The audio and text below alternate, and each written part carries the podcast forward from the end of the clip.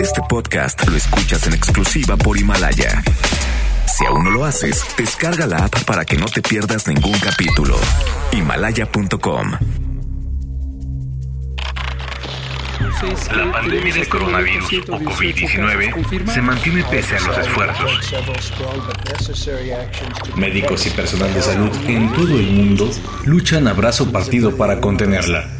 Pero estamos lejos de ver la luz al final del túnel. Estamos en la fase de ascenso rápido en el número diario de casos y vamos a seguir teniendo más y más y más y más casos de enfermedad, personas que requieren hospitalización y también personas críticamente enfermas. Teniendo en cuenta que nuestra meta es lograr inmunidad de la población ante la falta de una vacuna u otro tratamiento, lo que podremos ver será este distanciamiento intermitente y para lograr esa inmunidad al final nos tomará hasta el 2022. Es probable que este virus siga un patrón estacional como la gripe y vamos a tener otra batalla con él, muy agresivo, en invierno. Yo estoy de acuerdo que las enfermeras, los médicos están ayudando mucho, por eso tenemos que respetarlos, no agredirlos, al contrario, felicitarlos, son nuestros héroes, nuestras heroínas.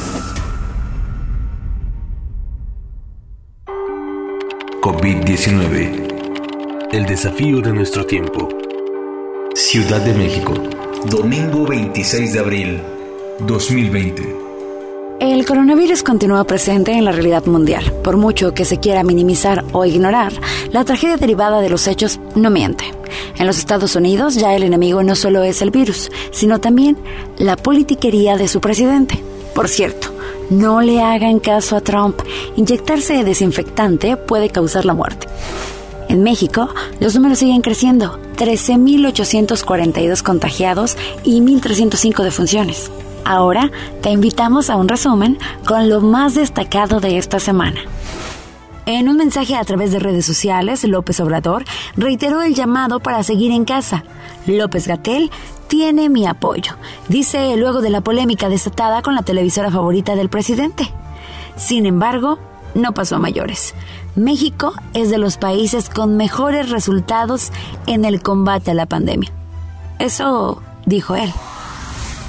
Pero México es de los eh, países con mejores resultados en el eh, enfrentamiento, en el combate a esta pandemia del coronavirus. Por eso tenemos que continuar con las recomendaciones de los médicos, de los especialistas, de los científicos. Es un grupo excepcional el que nos está asesorando eh, y lo que cuentan son los resultados. Les decía, vamos bien. Desde luego lo fundamental es el comportamiento de nosotros, el comportamiento del pueblo, el comportamiento de la gente. Y llevamos eh, en comportamiento 10 de calificación. Muy buena la calificación de los mexicanos. Y en el colmo de la irresponsabilidad, la ceguera y de plano la estupidez, el presidente estadounidense Donald Trump instó a la rebelión contra el confinamiento, pese a que su país se ha convertido en el principal foco del coronavirus, con cerca de un cuarto de los más de 154 mil muertos en el mundo. Pero eso tiene su mañana y lo hizo solo en estados gobernados por demócratas. Esperemos que no tenga éxito a costa de más muertos. La Organización Mundial de la Salud advirtió que el coronavirus estará presente por mucho tiempo porque sigue siendo extremadamente peligroso y la mayoría de la población es susceptible a contagiarse. Viene la etapa más dura, dijo Cristian Morales, representante de la OMS en nuestro país estamos por vivir el peor momento de la epidemia en la región y en México. Hasta ayer habían algo así como 850 mil casos confirmados en las Américas y un poco más de 40 mil fallecimientos lamentablemente y sabemos también la situación que está viviendo el país donde eh, nos acercamos ya prontamente, ¿no cierto?, a eh, ese umbral muy, muy lamentable de, de, casi mil fallecidos. La Ciudad de México y el Estado de México endurecieron medidas de movilidad social y a partir de hoy entra en vigor el hoy no circula obligatorio, mientras 89 estaciones de metro, metrobús y tren ligero cerrarán hasta nuevo aviso para evitar aglomeraciones. En el estado mexiquense, el Mexibus y el Mexicable operarán al 50%. 1. A partir del jueves 23 se cerrarán alrededor del 20% de las estaciones del metro, metrobús y tren ligero, que hoy tienen muy poca demanda. Esto permitirá aumentar la velocidad y la frecuencia de los trenes y los autobuses en las estaciones de mayor demanda, donde se junta más gente. Si los trenes y autobuses pasan más rápido, habrá menos congregación de personas. 2. Se establecerán medidas en coordinación con el transporte concesionado y RTP para aumentar frecuencias y evitar aglomeración de personas. 3. Se establece como obligatorio, a partir del jueves 23, el hoy no circula para todos los vehículos independientemente de su holograma. De esta medida se excluye a taxistas, transporte de carga y personas con discapacidad. Esta medida tiene el objetivo de balancear en los días de la semana las salidas esenciales de las personas. 4. Aumentarán las medidas de sanitización de espacio y transporte público. Y 5.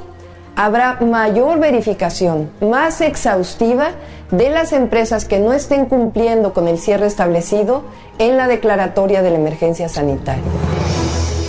Lo más relevante del día. El tema del día es estrictamente económico, la baja brutal en el precio del petróleo, la terquedad de López Obrador por aferrarse a Pemex junto a la construcción de nuevas refinerías y el impacto que tendrá en nuestra economía una vez que concluya la pandemia del coronavirus están bajo debate y análisis. Estas son las voces que alientan un debate que apenas inicia y que debemos atender cuando la crisis sanitaria pase y tengamos que hacer frente a la realidad. La realidad sin petróleo utilizando una metodología caduca. En tres años no hubo inversión en exploración, en perforación de pozos en Pemex y calificaban muy bien a Pemex. Ahora que hay inversión, califican mal a Pemex. Estamos proyectando que el crecimiento global en 2020 caiga 3%. 3%. ¿Por qué descalifican ahora? Porque no solo es el caso de México, es general. Mayo, junio, julio, va a haber una inyección de dinero en beneficio de la población, sobre todo de los más pobres. No podemos solamente ayudar a los demás abajo y dejar a los demás arriba, sino que tenemos que ayudar a todos. A partir del 21, el Seguro Social va a disponer de una plataforma en su página habitual, la de ims.gov.mx. Ahí va a haber un apartado donde podrán ingresar todos los patrones, todos los, los empleadores. Ahí le vamos a decir si es elegible para el crédito. Pensamos que en mayo, a más tardar, van a tener ya dos millones de créditos las pequeñas empresas familiares del sector formal y del sector informal. La calificación quiere decir qué riesgo tiene el país para prestarle. Entonces, si te bajan la calificación, quiere decir que el riesgo es mayor, riesgo de que no puedas pagar tus compromisos. El año pasado se hizo una renegociación de deuda en Pemex y disminuyó la tasa de interés. Entonces no creo que este, afecte. También implica que no tendrás dónde guardarlo y ya muchas refinerías a nivel mundial están cerrando el bajo mundo del coronavirus. Sabemos lo complicado que puede llegar a ser no salir de casa durante el aislamiento por la pandemia de coronavirus. Es normal que a lo largo del día tengamos episodios de ansiedad o nerviosismo, pero recuerda que durante esta jornada nacional de sana distancia debemos sacar lo mejor de nosotros. Si eres de los que está cayendo en miedo o ansiedad, Despreocúpate. Escucha este audio que la Secretaría de Salud pone a tu disposición, mismo que te ayudará a reducir tus niveles de estrés. Pero primero, vamos a conocer lo que nos puede suceder durante el aislamiento. Iniciemos con una posición cómoda, donde tu cuerpo se apoye de forma confortable y te genere la sensación de caída. Evita cruzar piernas y brazos para que no haya adormecimientos. Apoya los pies completamente en el suelo. Las piernas que estén ligeramente separadas. Y las palmas de tus manos que caigan de forma natural sobre tus piernas. Finalmente, deja caer los párpados y apoya sutilmente la lengua en el paladar superior. Ahora, enfoquémonos en tu respiración. Deja que fluya suave y despacio.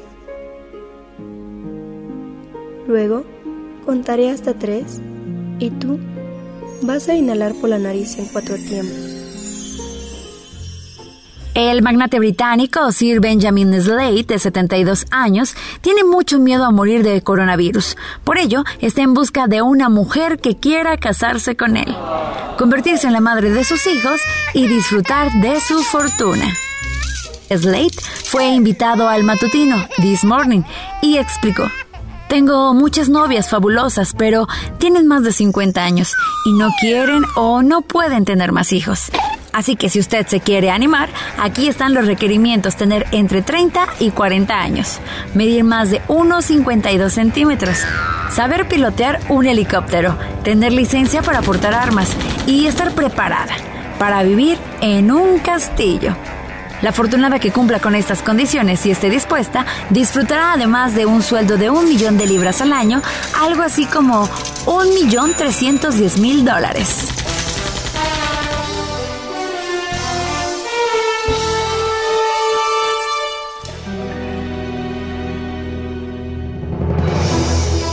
La recomendación musical.